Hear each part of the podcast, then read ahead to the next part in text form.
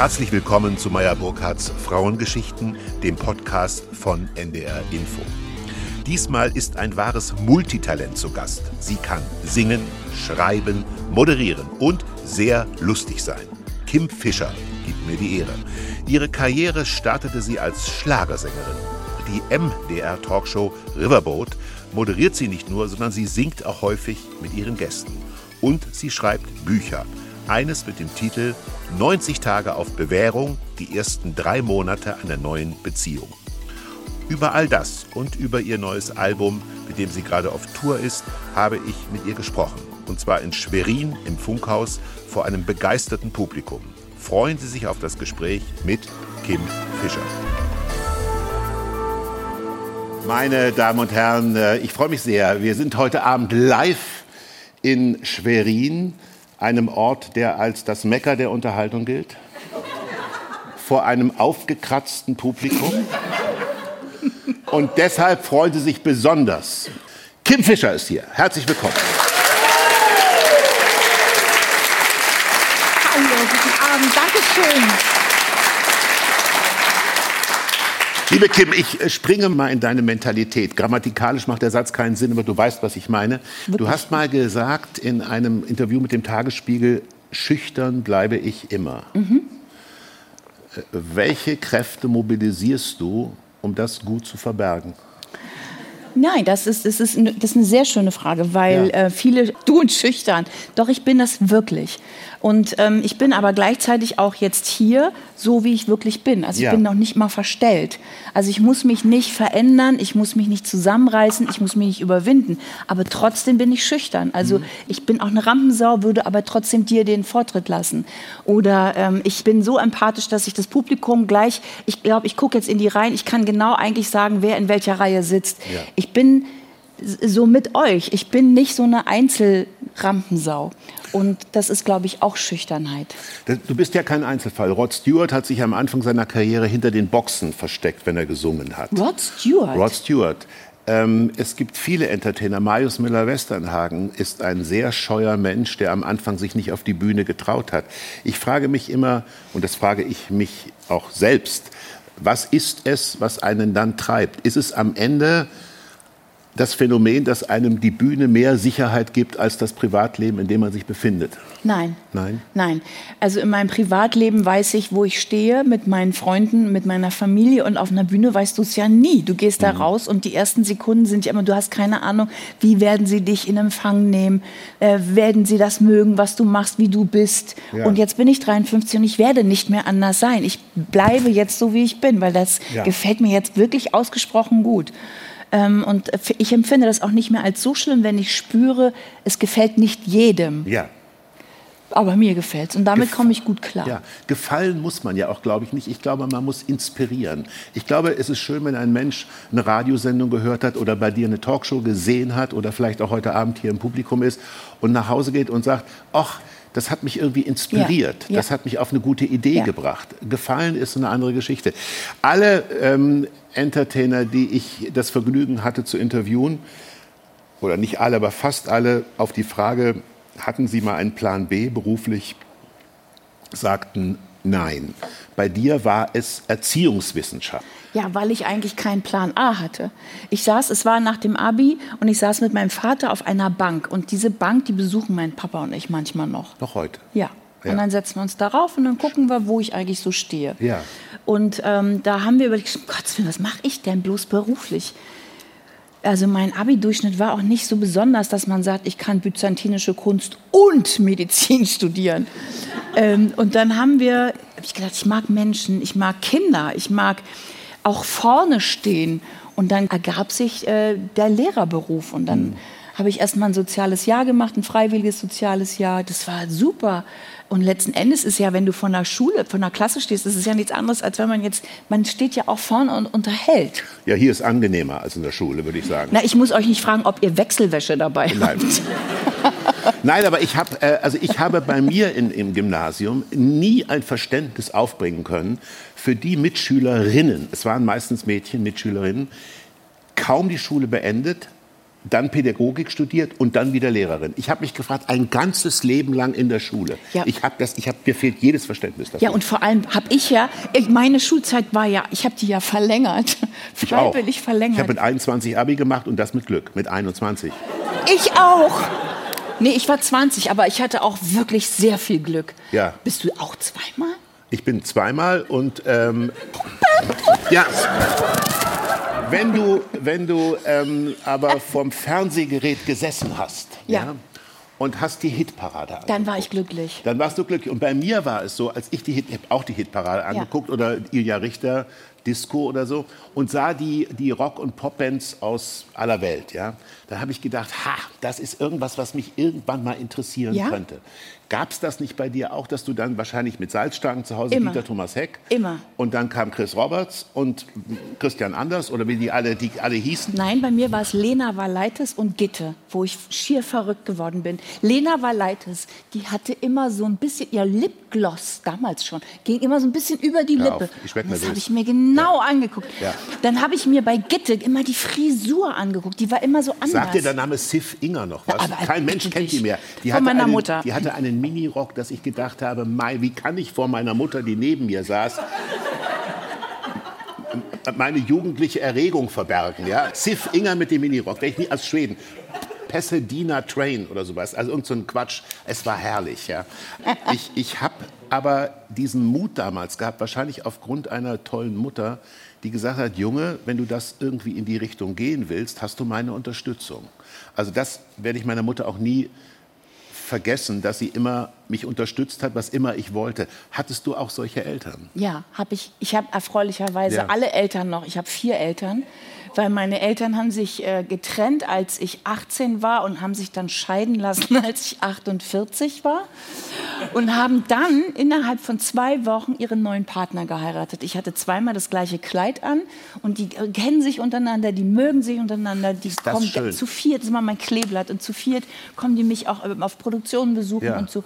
Also, die haben mich aber, äh, ich bin wirklich sehr liebevoll aufgewachsen Ja. und die haben mich in all dem unterstützt. Weißt du, dass ich, das ist ein Vorbild, wenn Eltern Vorbild bleiben in Konflikt. Na, sie waren richtig scheiße, als sie sich getrennt haben, so. finde ich.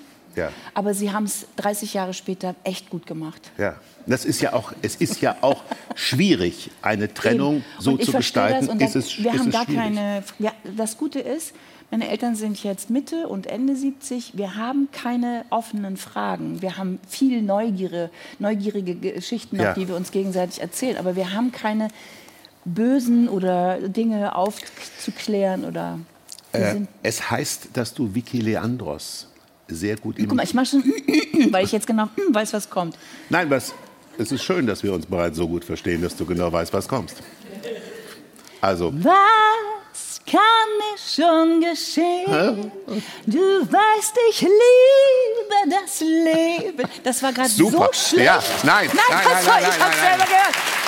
Nein, aber Vicky, ach, wen hast du denn gerne gesungen als Kind? ich konnte keinen Menschen Aber nachmachen. wen fandst du toll? Ich bin ja westdeutsch sozialisiert, was gleich uns dazu führen wird, dass dich alle für eine Ostdeutsche halten, obwohl du eine Westdeutsche bist, was im Grunde, finde ich, Jahrzehnte egal. nach, Ja. der, nach der Wiedervereinigung im Grunde völlig. Ja. Mein aber Herz ich ist war eh natürlich, ich. ja, aber ich war natürlich Amerika und England sozialisiert. Ich bin da auch hingeschickt worden im Schüleraustausch und so. Und für mich war das Rod Stewart, die Rolling Stones und ich hatte einen faschistoiden Vater und die Rolling Stones haben, waren natürlich Negermusik und also Zitat, ja, mein Vater. Und insofern äh, war das für mich die tolle Musik. Aber äh, die gute Nachricht und die schlechte gleichzeitig, es geht heute Abend nicht um mich, sondern es geht um dich. Ja, aber, und deswegen, aber ja, Ja. aber ich bin ja auch eine Gesprächsführerin, Leiterin oder Talkerin oder Gastgeberin und finde es immer schön, wenn man sich miteinander austauscht. Dann wird es ein schönes Gespräch. ja, aber damit ist jetzt Schluss. Also, Ich wollte eigentlich noch einen Rod Stewart von dir hören.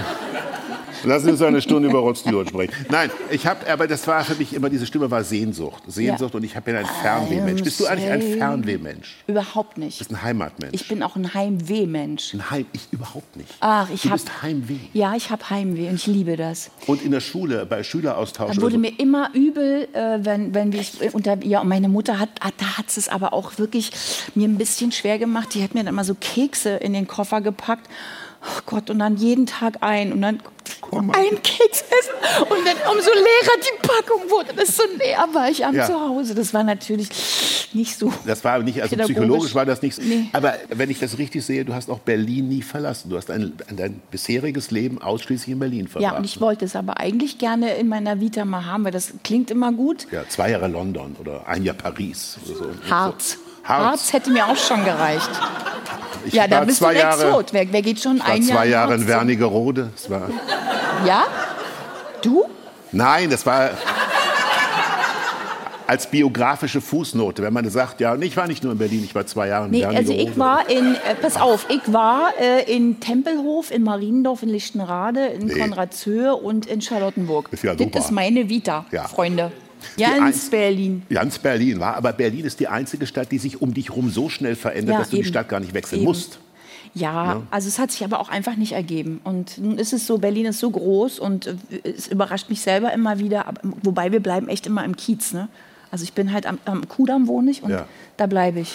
Ist aber in allen Millionenstädten so, dass die Menschen wieder in dörflichen Strukturen, in, Ja. also wir nennen das dann Kiez. Ne? Du hast in den 90er Jahren bereits drei Alben gemacht. Und hast, das muss man sagen, du hast die Goldene Stimmgabel gewonnen, du hast den Fred Jari-Preis gewonnen. Ich hoffe, ich spreche ihn richtig aus. Ja, also Yari, so heißt der Yari, Mensch. ich weiß, das genannt, weiß der ich. Textdichter. Ja, ja, ja. Und Fred J. Preis hat man ihn dann genannt, genau. Okay. Äh, und die Goldene Henne. Die Frage ist, was hat dich bewogen? Es gab ja eine große Pause zwischen deinen drei Alben der 90er Jahre und jetzt einem vierten Album. Was hat dich bewogen, wieder die Musikerin in dir zu entdecken? Dazu muss man wissen, dass ich mit meiner Schüchternheit tatsächlich dann ein Thema bekommen habe, während des ersten Versuches Musik zu machen. Der lief ja ganz gut, also mit diesen ganzen Auszeichnungen. Das- da war eben aber Dieter Thomas Heck auch wirklich ein Förderer. Und ich muss es heute mit wirklich viel Abstand sagen, dass ich da nicht gut mit umgegangen bin. Ich habe das, damals war Schlager so ein bisschen, ja, Schlag. Also meine Freundin sagt mir dann eines Tages, also die Sendung habe ich jetzt gar nicht geguckt, in denen du da alle auftrittst. Und es hat mich irgendwie so ein bisschen verletzt und ich fühlte mich nicht echt und nicht richtig da drin. Und habe dann äh, so ein bisschen halt den Punk rausgelassen. Und das kam gar nicht gut an. Und Heck hat immer gesagt, du kannst nur moderieren oder singen. Ich wollte aber beides. Und dann habe ich es irgendwann sein lassen. Dann war, saß ich bei Stefan Raab und da kam dann wieder die Schüchternheit. Alle waren so cool, ich war aber nie cool. Ähm, und da gab es damals so die CD der Woche, die hatte er immer auf dem Tisch stehen. Und meine Plattenfirma, wir haben die selber gebaut. Und dann ging ich da schon ganz schüchtern mit dieser, bitteschön. Und dann hat er die fallen lassen in dieser Sendung. Und dann lag die da auf dem Boden. Und ich, also, Das, das ist ja furchtbar. das war wirklich ein Desaster. Oder Ja. bei Genial daneben hat Hugo Egon Balder mich auch immer besetzt. Aber ich bin nicht so witzig wie Hella von Sinn. Mhm. Und ich habe mich mit diesen Dingen nicht so gut, habe ich mir eigentlich keinen Gefallen getan. Umso mehr die Frage, nochmal wiederholt, Ja, genau. was hat dich bewogen, dann doch wieder Musik Ja, zu machen? jetzt ist es so, dass ich also viel in meinen Sendungen gesungen habe, mit sehr vielen Kollegen auch Duette gemacht habe, viel äh, Musik äh, live gespielt habe und so. Und alle haben gesagt, warum singst du eigentlich nicht mehr? Und dann dachte ich, ach, jetzt ist es mir eigentlich gar nicht mehr so wichtig, was andere sagen. Jetzt finde ich es ja wichtiger, was ich dazu. Und ich möchte das gerne noch mal erleben. Und dann äh, ging alles relativ schnell und es wurde größer und größer. Und dann habe ich gesagt, okay, jetzt meine ich es auch wirklich ernst. Und jetzt ist es so, jetzt bin ich nächste Woche bei ähm, Zarella. Ich stehe jetzt wirklich zu Hause, habe einen riesigen Spiegel dahingestellt im Wohnzimmer und da kommt eine Choreografin, die mit Helene Ja. tatsächlich arbeitet und bringt mir so ein paar Bewegungen bei, dass ich da am Samstag nächste Woche gut aussehe. So, jetzt, ma Ich ich mein, jetzt meine ich es ernst. Und jetzt habe ich Extensions im Haar, jetzt will ich eine Windmaschine und jetzt will ich den Celine Ja. Dion-Moment. Ja. Das hat Ja. mir gezeigt. Seit Tagen hab ich das Gefühl, ich kenn mich nicht, wo hab ich meine Mitte verloren? Mir fehlt so oft das Gleichgewicht, nichts geht mehr nach vorn. Wünsch mir das Gefühl zurück, die Leichtigkeit, wo ist die ganze Neugier nur hin?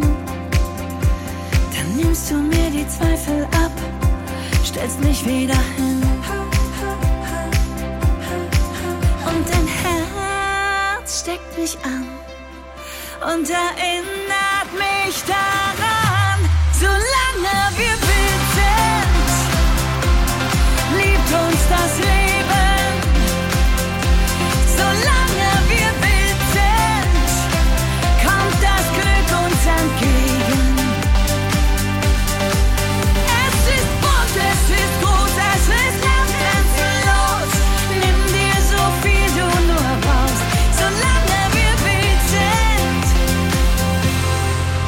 Uns das Leben.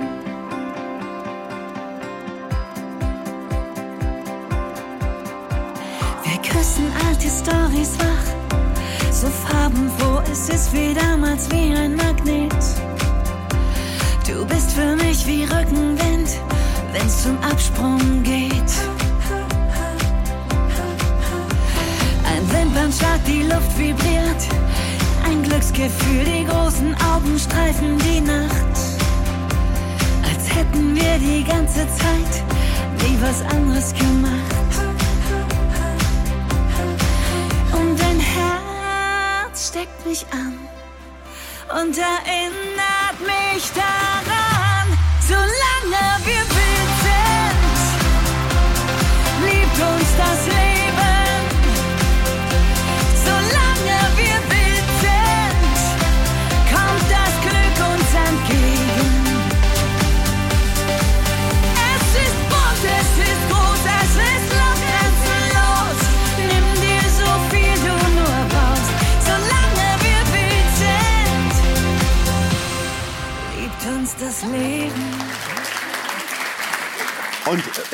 kann mir vorstellen, dass diese explosive Mischung, ich sage gleich aus was, extrem gut funktionieren könnte, weil auf der einen Seite dieser Wille jetzt, jetzt zeige ich es, jetzt mache ich Céline Dion auf der Bühne, ja. auf der anderen Seite, ich habe mir die Texte und natürlich die Songs mal angehört in einer peniblen Vorbereitung auf dieses wunderbare Gespräch vor einer tobenden Masse in Schwerin. Und mir ist aufgefallen, ich meine es nicht uncharmant, es sind die Texte einer Frau in den 50ern. Ich Na darf klar. das sagen. Na klar. Und das, dadurch haben die Texte und die Lieder aber gewonnen, weil man merkt, dass du, wie jeder, der Mitte 50 oder wie ich Mitte 60 ist, wir erleben etwas. Wir werden, uns werden Wunden zugefügt und wir vergessen oft, wir fügen auch anderen Wunden zu. Wir haben halt Narben.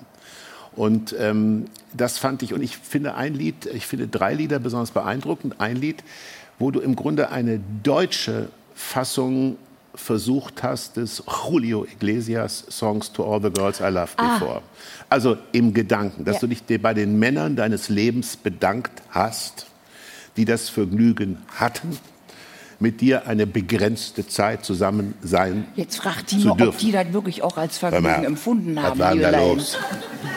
Hör mal, was war denn da los? Nein, das ist eine sehr, finde ich, moderne Sicht einer Frau, die sagt, ich habe dieses Leben geliebt und es gab nicht nur eine Liebe. Und ich finde es toll. Ich finde immer diese ganzen Frauen, die sagen, ja, ich habe den gleich am Anfang gesehen und ich wusste gleich, das ist der Mann fürs Leben. Da habe ich gedacht, um Gottes Willen, das ist ja furchtbar. Aber weißt du was? Nein. Ich beneide. Gibt es hier im Publikum, ist hier jemand von Anfang an schon miteinander Ja, aber was, beisammen? was sollen die denn jetzt sagen? Na ja, vielleicht, na, vielleicht gibt es doch da jemanden, der schon ganz. Ja, ihr zwei. Wie lange seid ihr schon zusammen? 1968. So seit noch. Ernsthaft? So alt seid ihr doch noch gar nicht. So, das ist ein Jahr mehr, als ich auf der Welt bin. Kinderehe in Mecklenburg-Vorpommern. Und die sind, guck mal, und weder sie noch er sehen irgendwie gequält aus. Sie sehen aus, als würden sie freiwillig das Leben miteinander. Ihr gebt Ja. euch Mühe. Und ganz ehrlich, wenn ich das höre, ich mag das schon sehr gerne. Und manchmal wünschte ich mir das auch vielleicht äh, kennengelernt zu haben. Aber, und deshalb finde ich auch so eine Wahl von solchen Liedern ganz gut, die ich da getroffen habe. Es ist, wie es ist. Es ist, wie es ist. Und ich finde das, also ich habe mehrere Partner gehabt und bin ja auch gerade partnerlos oder Single oder so. Und finde das, wie es ist, äh, kann ich es gut annehmen. Und habe da keinen Gram mit und darüber und wie man auch schon so sagt. Ich habe dieses Buch aus, gelesen, ja? Kim Fischer, 90 Tage auf Bewährung, die ersten 90 Tage, ähm, nachdem man einen neuen Mann kennengelernt hat. Ja. Und mir ist ein Aspekt aufgefallen und ich möchte gerne wissen, liebe Kim, ob du diese Einschätzung teilst. Mein Eindruck war, dass du aus der Entertainerin-Rolle auch im Privatleben nie ganz rauskommst. Also, es gibt ein ganz wunderbares Kapitel, ähm, ich weiß nicht mehr genau, wie es heißt, was passiert, wenn das erste Mal Langeweile äh, da ist. Ja? Wenn man, also wenn der erste erotische Rausch vorbei ist, wenn man sich alles erzählt hat. Und dann habe ich das Gefühl gehabt, du kommst in so eine Situation, dass du diese Langeweile dann weg entertainen musst. Beobachte ich das richtig? Das war früher bestimmt so. Ja. Weißt du, da geht es ja vor allem äh, in diesen ersten drei Monaten passiert ja so wahnsinnig viel. Und meine Mutter, die verliebte sich parallel, als ich mich auch verliebte. Und wir sind nun mal 22 Jahre auseinander. Und ich fand das sehr interessant, dass sie genauso aufgeregt war wie ich. Dass mhm. sie genauso äh, unsicher war. Und dass sie dann irgendwann sagt, oh Gott, ich wünschte, die ersten drei Monate wären vorbei. Dann fühle ich mich schon sicherer. Und dann habe ich 50 Frauen interviewt und wollte wissen, ob es denen auch so geht. Und so ist es. Also Frauen in den ersten drei Monaten ich weiß nicht, du wirst dich nicht mehr erinnern können, 1968. Oder vielleicht doch, hast du da auch den Bauch ne, ein paar Wochen eingezogen und nur so Woche für Woche scheibchenweise rausgelassen? Oder das erste Mal bei ihm auf der Toilette in so einer Altbauwohnung? Das ist ja, da gehst du so Radio auf die. Toilette. Radio anstellen. Radio anstellen, Liedchen pfeifen oder Ja. wirklich schräg Wasserhähne auf, also ökologisch, Ja? alle Wasserhähne auf. Ja. So, ach, das machst du auch?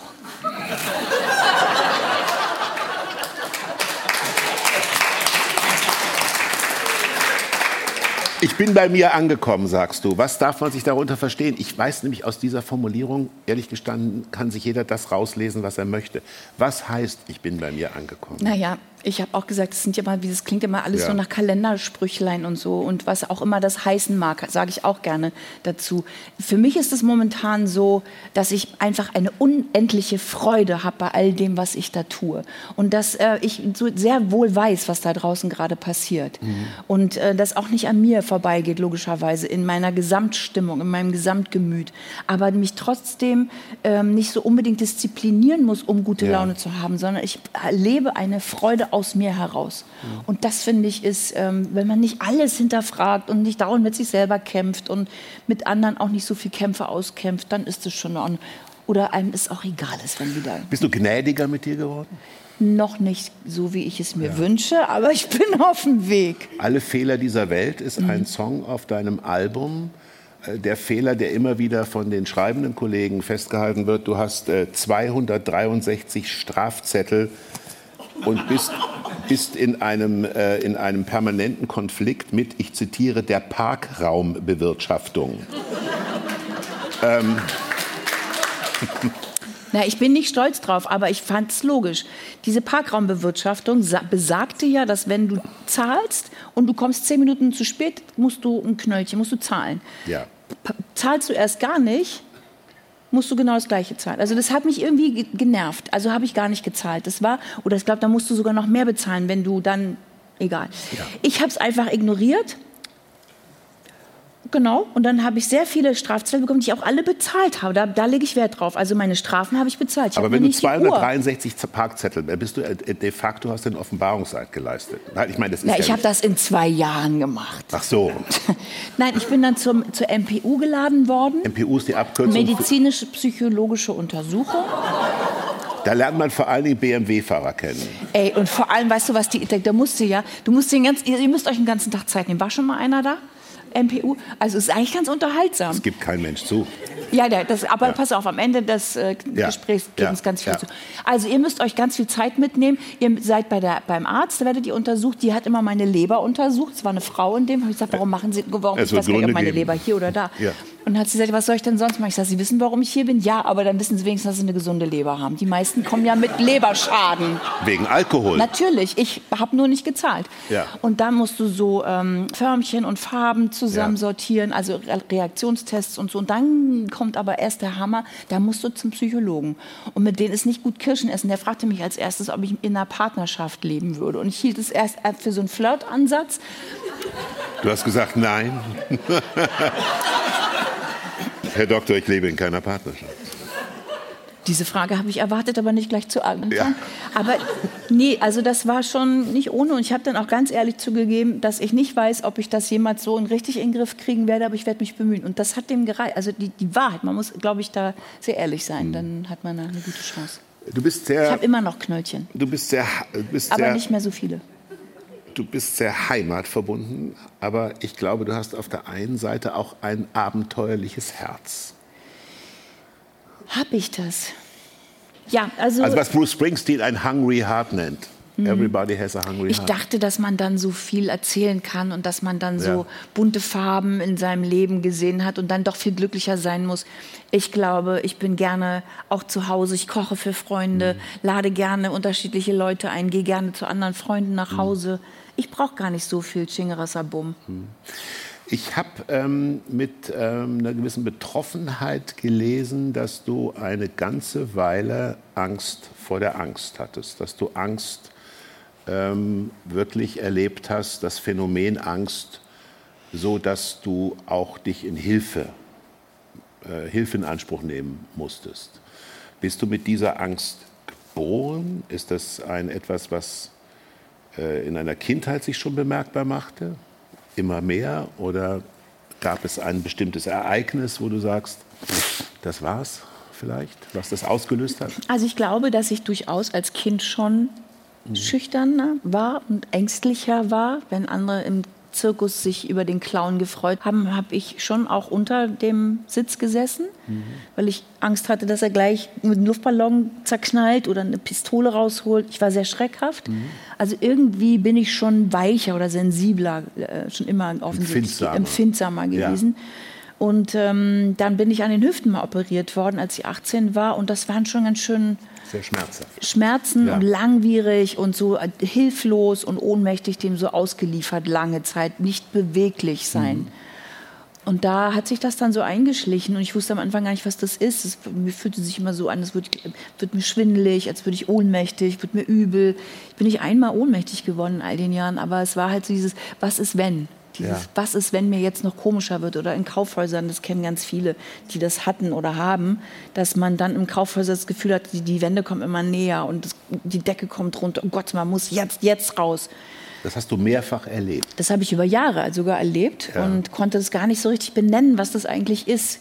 Und dann habe ich ähm, Weißt du, damals gab es auch nicht äh, Internet, wo du gucken kannst, Symptome eingeben und dann, ach so, das haben viele. Ach so, dann mhm. ist es nicht mehr so. Ich habe gedacht, ich bin die Einzige auf der Welt, die das hat. Das, was ich nicht ja. benennen kann, was es ist. Und na, einsam war ich nicht. Also meine Freunde waren alle da und äh, wenn wir essen gegangen sind und ich gesagt habe, das muss jetzt raus, dann mhm. sind wir jetzt raus. Mhm. Aber dann habe ich halt in der Kita dieses freiwillige soziale Jahr unter anderem auch deshalb gemacht, weil ich wusste, wenn ich mit, denen, mit der U-Bahn zur Bücherei fahre, kann ich den Kindern nicht sagen, oh, ich habe das Gefühl, ich werde gleich ohnmächtig, mhm. wenn ihr euch schon mal in einer Zweierreihe aufstellt, afrikanische Straße, komme ich wieder zu ja. mir und dann gehen wir zusammen in die Bücherei, Leute. Ja. Das, ich liege mal hier unten so lange. Ja. ja. Also ich musste mich dem stellen. Mhm. Und das ist ja, glaube ich, das Beste, was du da machen kannst. Konfrontieren. Konfrontieren. Da, wo die Angst ja. ist, hingehen. Und ich habe das überhaupt nicht mehr. Wobei das letzte bisschen ist, also ich bin immer noch nicht nach New York zum Beispiel geflogen. Also ich habe noch keinen Langstreckenflug. Den, ah, da habe ich noch so das, oh Gott, was ist denn, wenn ich so nach sechs Stunden oder nach fünf Stunden das Gefühl habe, ich müsste mal zum Piloten vorne und fragen, mal eben nur kurz mal anhalten, nur ganz kurz anhalten. Weil du dich, weil Wie es geht nicht, wie es geht nicht. Ja. So. Hier ist doch Island, hier könnte man doch schneller. Ja, ja aber ist es, ist es äh, die Angst davor, Kontrolle abzugeben ja. über dein Leben? Vermutlich. Was man ja beim Flug tut, dass ja. man sich jemandem anvertraut und dann Technologie anvertraut, von der man nicht weiß, ob sie funktioniert. Sein Fall. lassen, loslassen, zulassen, dieses ganze Lassen. Das ist so, glaube ich, äh, eine lebenslange Aufgabe. Ich war, zitiere dich, ich war nicht immer eine gute Förderin meiner selbst. Mhm. Zitat Ende. Mhm. War es so, dass du so erzogen worden bist, bescheiden zu sein, zurückhaltend? War das eine Erziehung oder war das, warst du das einfach? Ich glaube, dass meine Mama auch ein bisschen ängstlicher einfach war. Ja. Wenn wir Auto fahren wollten oder losgefahren sind, ich saß kaum hinten drin, drehte sich Mama um. Du, wenn dir schlecht wird, sagst du Bescheid. Ja. Ne? Mama, Mausi, ist, ist, schon, ist schon, geht noch? Du, wenn du spucken musst. Ja.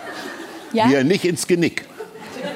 Und nach der vierten Frage, äh, äh können wir mal kurz anhalten? Und dann habe ich natürlich gespuckt. Ja, also das meine ich, also das ähm, hm. ist so. Würdest du denn so weit gehen, das ist genau der Punkt, der mich wirklich interessiert. Ich habe, das geht dir vielleicht auch so bei vielen Talkshow-Gästen, die im Entertainment sind, Schauspieler, Schauspielerinnen, Entertainer, Comedians. Wenn man sie vor der Kamera fragt oder vielleicht auch danach, nach der Sendung, dann sagen ganz viele, sicherlich in anderen Worten, eigentlich ist die Bühne meine Therapie. Und der zweite Satz, der ganz oft kommt, ich fühle mich auf der Bühne sicherer als im privaten Leben, weil es übersichtlicher ist. Wir unterhalten Menschen, wir haben eine Distanz und am Ende können wir den Erfolg messen am Applaus oder an der Einschaltquote oder bei einem Kinostar an den verkauften Tickets. Du hast die Doku von Bushido gesehen. Oder, oder zumindest hast du Entertainer viele hm. kennengelernt. Das ja. hat er jetzt genau gerade gesagt, dass er sich ausschließlich auf der Bühne sicher gefühlt hat. Das ist bei mir nicht so. Hm. Also ich brauche weder die Bühne als Therapie, noch gibt die mir mehr Sicherheit. Ja. Als, wenn, dann bin ich das, die mir Sicherheit gibt. Und dann ist es auch ganz egal, wo ich bin. Hm. Ob zu Hause oder auf der Bühne. Das, nee, das hat mich nicht therapiert. Ich glaube aber, dass ich das gefunden und gemacht habe und dass ich dem logisch gefolgt bin, was ich eigentlich in mir habe und was ich gut kann. Zuhören, äh, unterhaltsam, alle miteinander verbinden, achtsam für alle sein und das äh, in einer Form, ja, für, unterhaltsam für, fürs Publikum ja. so zu verwandeln. Ich hab dich gestern Nacht so traurig gesehen. Du standest in der Ecke mit dem Rücken zur Wand. Hinter deinen Augen lag ein Ozean, in dem du gerade trinkst. Du warst auf dem Absprung, doch wohin wolltest du gehen? In deinem Mund die Zigarette und ein Drink in der Hand. Hinter deinem Lächeln tanzt der Sturm mit dem Sand, so kalt wie der Novemberwind. Nimm meine Hand, halt dich an mir fest. Ich hol dich da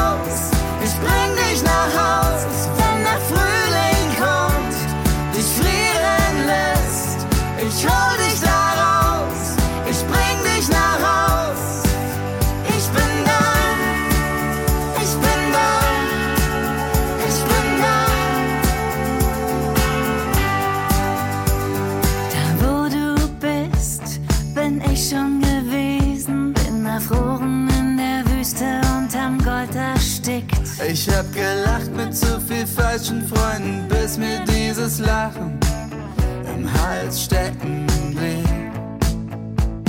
Ich stieg vom Thron, hab mich selbst aufgelesen, hab mein Herz aufgerissen und dann wieder geflickt. Mich in die Nesseln gesetzt, doch mein Fell wurde dicker. Ich bin stark für zwei, denn ich bin in mich verliebt. Nimm meine Hand, halt dich an mir fest.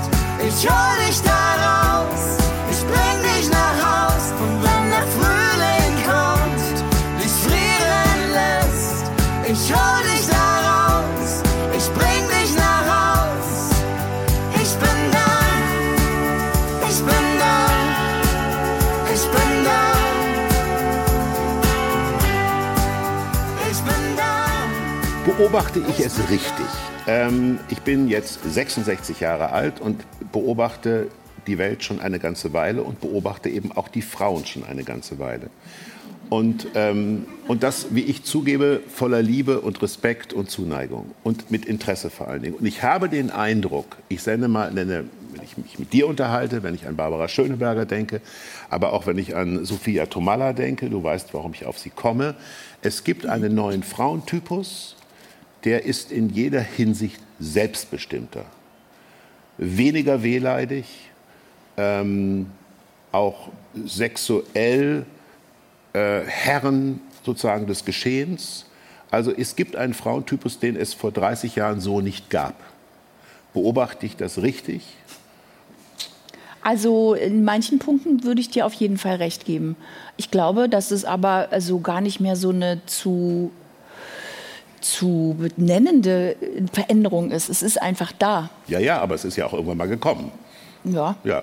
Tomalla war, Sophia Tomalla war in einem deiner Videoclips. Ja. Ihr seid befreundet? Ihr seid miteinander bekannt? Oder? Be ja, bekannt. Ja. Also, aber sie ist eine, auf die ich mich immer freue, wenn sie kommt. Ja. Also es gibt ja so, kennst du ja auch, dass man sich über bestimmte Leute sehr freut, wenn die kommen. Und Mhm. Ilka Bessin zum Beispiel gehört auch dazu, Barbara gehört auch dazu. Das, das, das braucht man keinen Anlauf. Man springt sofort aufeinander und es funktioniert. Du moderierst ja jetzt auch nur noch mit Frauen, mit wechselnden Frauen, habe ich den Eindruck. Ne? Na, wir haben jetzt also Riverboat hat äh, in Berlin die Ausgabe Ja. und in Leipzig die Ausgabe und in Berlin hören wir ja auf und dann sind es nur noch fünf Folgen und dann und Fitzek hat aufgehört, weil er noch ein Buch dazu mehr, also der konnte aus Zeitgründen leider nicht mehr.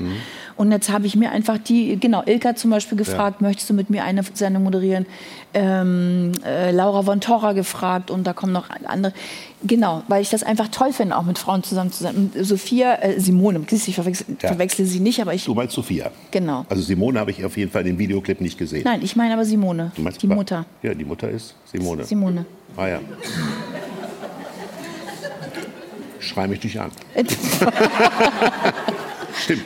Ich hatte gerade, die Mutter. Ich hatte ja, gerade Gerrit Kling letzten Freitag in ja. der Sendung und habe sie Anja genannt. Ich hatte Tim Koschwitz, den Sohn von Thomas Koschwitz, ja. habe Thomas zu ihm gesagt. Also Wir haben gerade einen Teaser aufgezeichnet für die nächste NDR Talkshow, wo Nelson Müller kommt. Ja. ja? Und ich habe versehentlich Nelson Mandela gesagt. ich schwöre. Nein, du hättest ja auch Melanie mehr. Müller sagen können.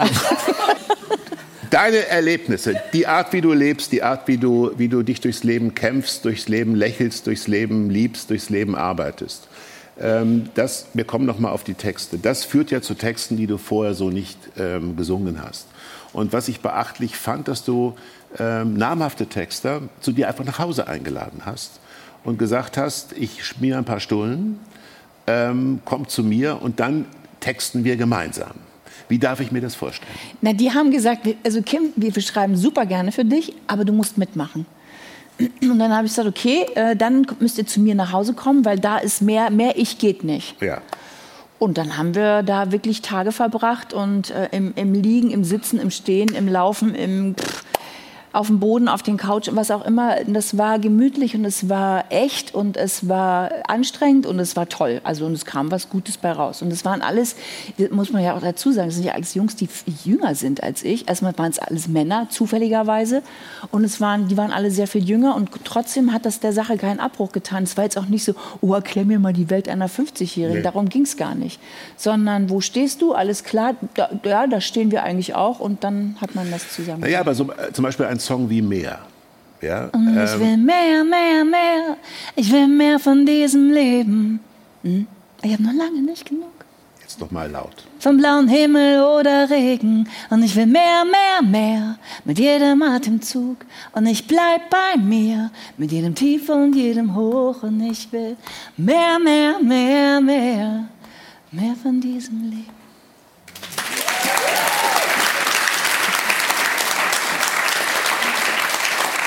Danke. Das ist ja ein wahnsinnig schönes Bild. Ich will mehr von diesem Leben. Du sagst, du bist sehr dankbar mhm. für das Leben, was du führst. Mhm. Und du hast was Wunderbares gesagt, was mir so aus dem Herzen sprach. Du bist dankbar dafür, in Europa zu leben. Mhm. Und du bist dankbar dafür, dass dein Blumenhändler lackierte Fingernägel mhm. hat. Was ja nichts anderes heißt, du bist dankbar dafür, in einem liberalen Land zu leben. Wo es eine sexuelle Selbstbestimmung gibt, wo äh, Menschen sich gegenseitig tolerieren, wo äh, Menschen verschiedener Nationalität in Frieden miteinander leben.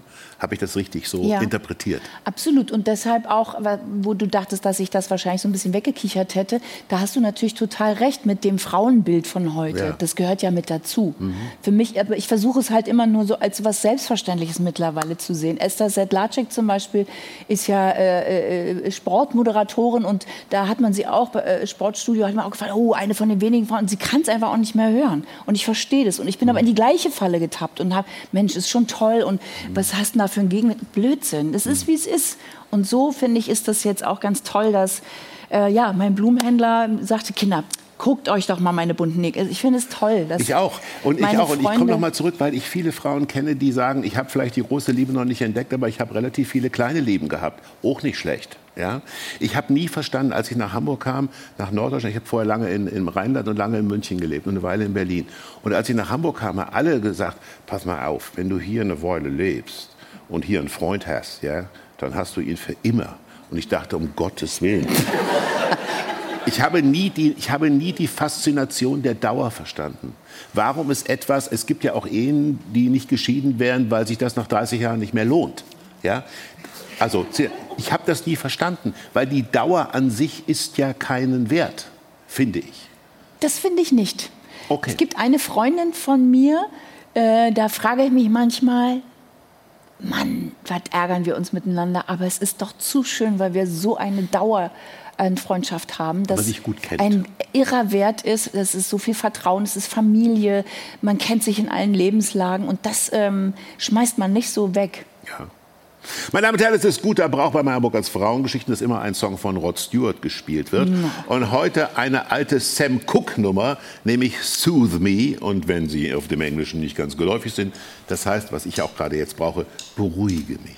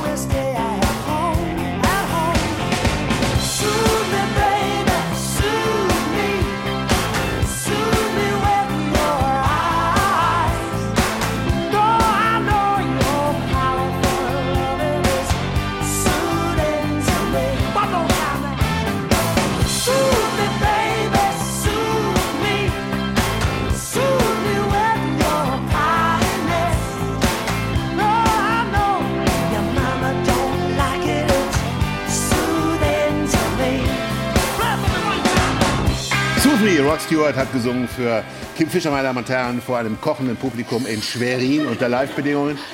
Hast du gemerkt, wir haben etwas getanzt, während äh, Rod Stewart sang. Du hast gemerkt, welche Kraft in mir wohnt. Wow. Du hast mich geschleudert auf Ich dieser habe- kleinen Bühne. Du hast meine Bandscheiben neu sortiert. Und dein Privatleben neu geordnet. Nein. Tanzt du gern? ja, sehr gerne. Du auch, ne? Ich tanze wahnsinnig gerne. ich gemerkt. vor Dingen mit Frauen, die nicht wollen. Weil dann muss man auch ein bisschen Überzeugungskraft. Also eine Frau, die so ein bisschen da sitzt und sagt, ja, äh, ich trinke nur Schorle und das weiß ich nicht. Und kennst du die Frauen, die nur Kopfschmerzen haben? Es gibt ja auch Frauen, die nur, also ich kenne auch Frauen, die nur krank sind. Und heute ja. Abend habe ich mich Kopfweh, Ja. wenn du sagst, ja. bleib doch hier oder so. Kenne ich, aber manchmal sind mir Männer lieber, dass die einfach cool an der Bar stehen, als dass sie tanzen. Das hättest mir auch vorher sagen können. Nee, bei dir nicht, bei dir nicht. Nein, nein, nein, bei dir fand ich das. Jetzt habe ich mich hier veräußert. Das mochte ich. Ja. Aber ich finde auch so ein bisschen lebenslustig ist schon schön. Also gerade wenn man sich entscheidet, abends wegzugehen und tanzen zu wollen. Wenn du einen Mann zum ersten Mal siehst und denkst, das könnte, ich sag mal, nur ein interessanter Gesprächspartner sein, Mhm. dann sagen mir alle Frauen, das wichtigste Kriterium ist, dass der Humor hat. Humor hat. Ja. Ja, weil, wie gesagt, ich bin ja schüchtern. Und ich beobachte aber, Humor ist eine seltene Gabe. Wir haben ja in Deutschland das wunderbare Wort Schadenfreude, was du in keine andere Sprache übersetzen kannst. Ja, Schadenfreude brauchst du in anderen Sprachen noch einen Relativsatz dazu.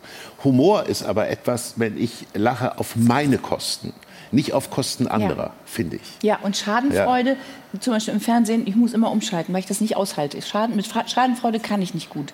Aber mit Humor, also mit, einer, mit einem intelligenten Humor. Humor muss auch, weil Humor hat ja dieselbe Sprachwurzel wie Humidity, also feucht. Mhm. Ja, deswegen sprechen wir auch vom trockenen Humor.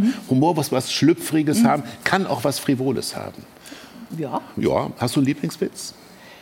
ich, ich, das ist, weil, du hast mir vorhin einen Witz erzählt, wo ich dachte, wie kann der sich so einen Witz merken? Den habe ich schon mal bei Meyer Frauengeschichten erzählt. Wir können den ja rausschneiden. Ich erzähle noch mal, der ist wunderbar. Der hat mir der, der, ist, der, ist mein, der ist mein Dauerlieblingswitz. Also der geht ungefähr so. Nach der neuesten äh, Forschung der Judaistik, ist ein jüdischer Witz, aber erzählt hat mir eine, eine Freundin aus der, jüdischen, aus der jüdischen Gemeinde in Köln, ist eine Kölner Jüdin, die wunderbare Frau, ja, mit dem leichten, immer so ein leichter Hubertus, komme hier in ein Trinken.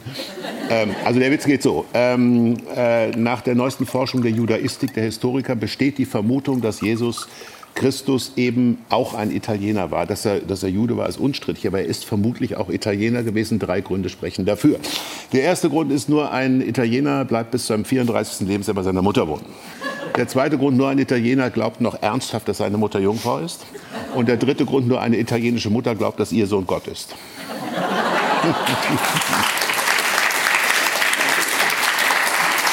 Aber ich will dir sagen, ich habe diese unheimliche Verehrung für den und den Respekt vor dem jüdischen Witz, weil er entstanden ist in den Jahrhunderten der Tragödie und der Verfolgung und eine Kultur, eine Humorkultur über Jahrhunderte zu entwickeln im Angesicht der Tragödie oder der Verfolgung, das finde ich das Tolle und das bringt uns zurück.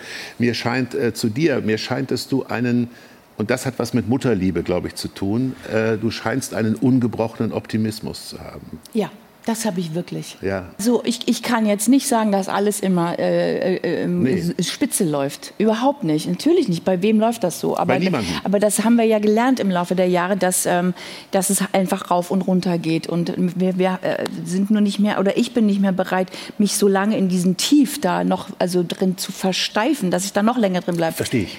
Weil das ist, was bringt's? Also es ist da jetzt und es geht wieder nach oben und ich bin wesentlich bemühter, nach oben zu kommen. Mir hat Karl Lagerfeld mal nach einer Sendung gesagt, mit seiner nasalen Ignoranz oder so Arroganz hat mal gesagt, ich finde Pessimismus intellektuell armselig. Das finde ich ein herrlicher. Ich, Ja. Weil der Optimismus verlangt natürlich Kreativität und, und Genau. er darf ja nicht naiv sein. Ja. Ja.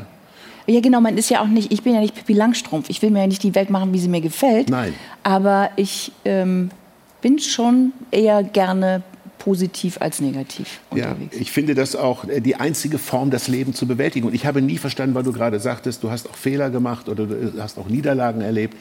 Wir gucken uns doch abends Filme an. Also anders gesagt, möchtest du dir einen Film abends angucken? Deine Freundin kommt zu Besuch und sagt, heute Abend läuft ein super Film bei dir. Wir setzen, setzt euch hin. Der Film geht über einen festangestellten Bausparer, der gut verheiratet ist, nie eine Niederlage hatte und auch noch eine Rentenversicherung hat. Das ist der langweiligste Film, den du dir überhaupt vorstellen kannst. Du guckst doch abends Filme an. Wenn der mit Heino Ferch ist, nicht. Also Heino Ferch ist es. Also Heino Ferch ist jetzt, also, ja. Heino Ferch wär's. Ja. Gut. Heino Ferch. Ja, aber ich finde, das Erleben von Niederlagen, vielleicht doch noch mal ähm, mit einem Hauch äh, Seriosität, äh, das Erleben von Niederlagen ist so wichtig für eine spannende Persönlichkeit, finde ich. Äh, Ja. Ich finde, ähm, auch wir haben in Deutschland so ein verklemmtes Verhältnis zum Risiko. Ja, die Amerikaner und die Engländer, die machen sich viel häufiger selbstständig. Das unternehmerische Risiko, das ist bei uns immer so, ha, Risiko. Was soll denn passieren? Da hast du total recht. Und weißt du, ich habe auch viel mehr Vertrauen zu jemandem, der die eine oder andere Niederlage und noch eine Niederlage dazu noch überstanden hat, weil da weiß ich, der kommt da auch wieder raus. Ja. Diese Mimimis, das ist schwierig für mich. Wenn du eine Niederlage hast, bist du, ähm, greifst du auf, ja, auf Religion zurück? Hast du so eine, ähm, eine, einen Dialog mit oben, bitte hilf mir? Oder bist du fromm am Ende? Gibt es so etwas? Also ich meditiere Ja. und das viel. Das ist das Beste für mich, um wirklich so eine gute äh, Balance zu haben. Aber als meine Mutter, die, die äh, wurde mal aufgrund wegen so einer Gallengeschichte und dann hat sie eine äh, Blutvergiftung gehabt und ist ins künstliche Koma verlegt worden. Und da wussten wir drei Wochen nicht, ob oder ob nicht. Und dann bin ich in die Krankenhauskirche gegangen und habe mich auch ein bisschen geschämt dabei, weil ich sonst nie in die Kirche gegangen oder viele Jahre nicht mehr in die Kirche gegangen bin ähm, aber danach auch nicht mehr. Und, und ich stehe da ganz gerade mit und ähm, offensichtlich ist es der Weg für mich da gewesen in dem Moment, ja. Aber ansonsten ist es äh, die Meditation. Ja. Und das ist ein tägliches Ritual. Und dann versenkst du dich eine Stunde, eine halbe Stunde in Zwischen eine. zehn Minuten und einer Ja. Dreiviertelstunde, so ja. Und das ist wie so ein Löschen der Festplatte. Ja, das kann man immer so schwer beschreiben, ne? wenn man es noch nicht gemacht hat. Denn das, für viele ist es ja so ein oh, Ich mache es auch. Puck. Ja, Ich mach, aber ich frage ja dich. ja, also es gibt ja mehrere Möglichkeiten. Entweder so eine geführte Meditation, Mhm. dann spricht da jemand oder du machst es nur mit Musik oder du, ich mache es gerne auch mit gar nichts. Ich mache mir dann so einen Gong, so einen Timer Mhm. Ja. nach einer halben Stunde und dann sitze ich da und sitze und mache nichts. Dann legt sich der Hund so langsam mit auf dieses Kissen und dann wird es immer, Mhm. dann hörst du die Geräusche von draußen, es kommt immer enger und es wird immer näher und dann geht man immer mehr rein. Oh, es passiert einfach nichts. Es ist kein Hokuspokus, man kommt einfach zur Ruhe. Der Geist wird ruhig und somit hat man einen viel klareren Überblick. Mir hat kürzlich ein Schulmediziner, ein Professor erzählt, dass wenn man den Stress aus seinen Zellen rausnimmt, das wirklich zur Genesung Ja. beiträgt.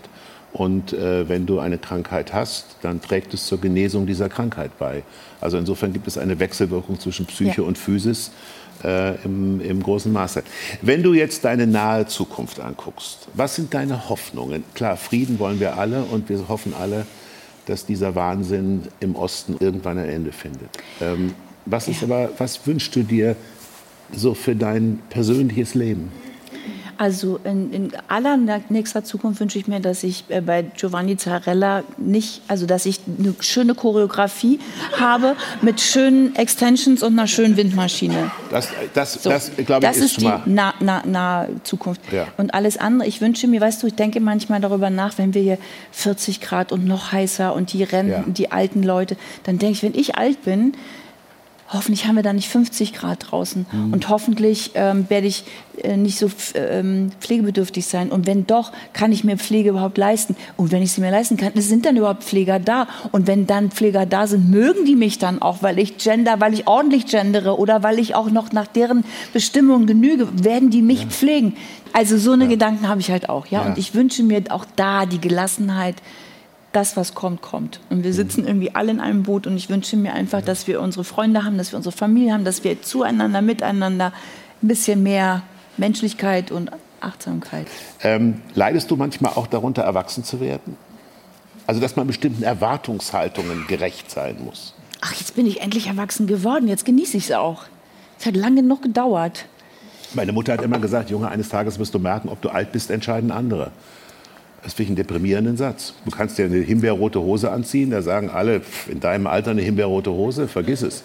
Ja, es ist ja, darf man nicht mehr. Ab einem bestimmten Alter sagt die Gesellschaft, nee, darf sie nicht. Habe ich nie verstanden. Oder Karl Lagerfeld sagte mal, auch wenn man sich jetzt hier umguckt, bei allem Respekt, liebes tobendes Schweriner Publikum, ähm, der Lagerfeld hat mal gesagt, in keiner Region äh, Europas wird im Textilbereich, Entschuldigung, so wenig Farbe geordert wie im Norden und im Osten. Also er meinte Berlin und Hamburg.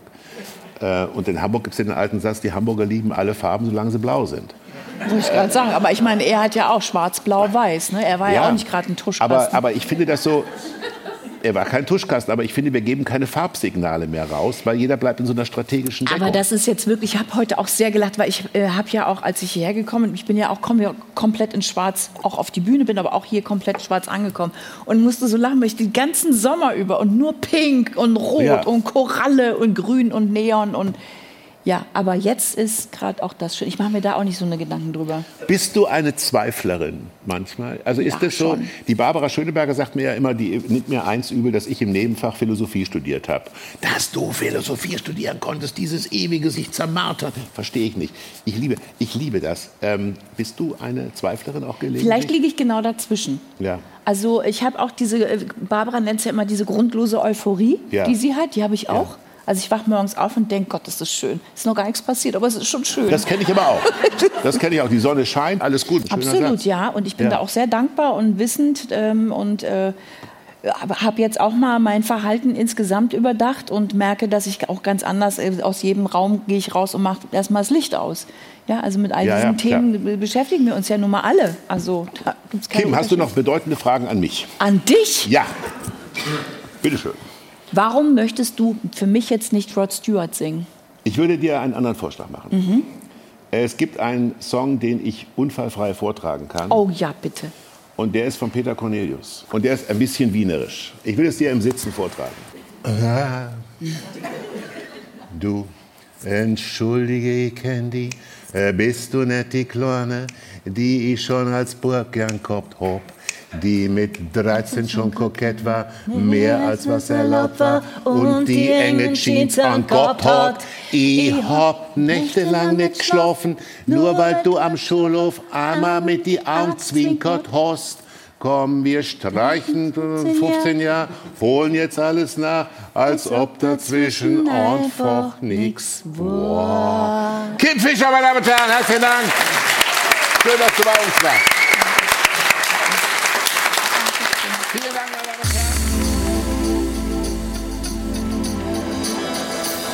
Meyer Burkhardts Frauengeschichten, ein Podcast von NDR Info. Wenn Ihnen das Gespräch gefallen hat, freuen wir uns über positive Bewertungen und Weiterempfehlungen.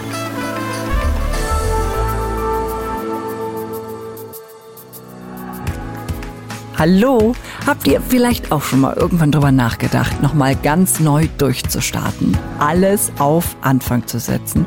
Also ich persönlich kenne solche Gedanken durchaus und in meinem neuen Podcast sprechen mit Frauen, die genau das gemacht haben, die sich getraut haben, ihre erfolgreiche Karriere an den Nagel zu hängen, weil sie eben was anderes wollten. Etwas, das sie glücklicher macht. Ich habe über die Jahre einen großen Teil meiner Fröhlichkeit verloren. Ich habe mir dann äh, meine, meine Fluchten gesucht und diese Fluchten waren halt auch nicht immer gesund. Ja, Karina war als Fernsehmanagerin super erfolgreich. Heute ist sie Fastenleiterin und zum ersten Mal in ihrem Leben so richtig zufrieden. Denn irgendwann wusste sie, ja, so geht's halt nicht weiter. Es war wirklich ein Moment, in dem ich gespürt habe, die, der ganze Druck auf den Schultern ist weg. Und ich habe gemerkt, lass es doch einfach sein.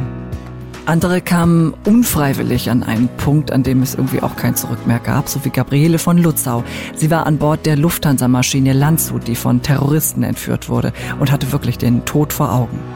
Naja, wenn einer eine Handgranate in der Hand hat, weiß er schon, wo diese Reise hingeht. Aber sie hat sich eben nicht unterkriegen lassen, ist im Grunde genommen gestärkt da auch wieder rausgegangen. Also alles, was es so an Ängsten gab, Hindernisse, Zweifel. Die Frauen, mit denen ich gesprochen habe, die sind denen begegnet, haben sich denen gestellt und auch äh, ja, was anderes aus ihrem Leben gemacht, wie die Medienmanagerin Angie, die einfach mal eben so eine Jugendherberge im tiefsten Bayern übernommen hat. Mein Weg verlief ja nicht durch Schlaraffenland, sondern ich habe mir hundertmal die Knie aufgeschlagen, die Nase blutig geschlagen, äh, Rüffel bekommen, Ansagen bekommen, aber ich habe versucht, daraus zu lernen und das halt danach besser zu machen, dass ich den Fehler halt nicht nochmal mache. Sie drehen alles auf Anfang. Ich werde mir die Welt nicht durch diese Idioten versagen lassen. Also, ich verspreche euch, ihr nehmt was mit aus meinem Podcast. Ich glaube, Frauen sind einfach saustark. Hört mal rein. Alles auf Anfang, der Neustadt-Podcast vom NDR. Immer donnerstags in der ARD Audiothek.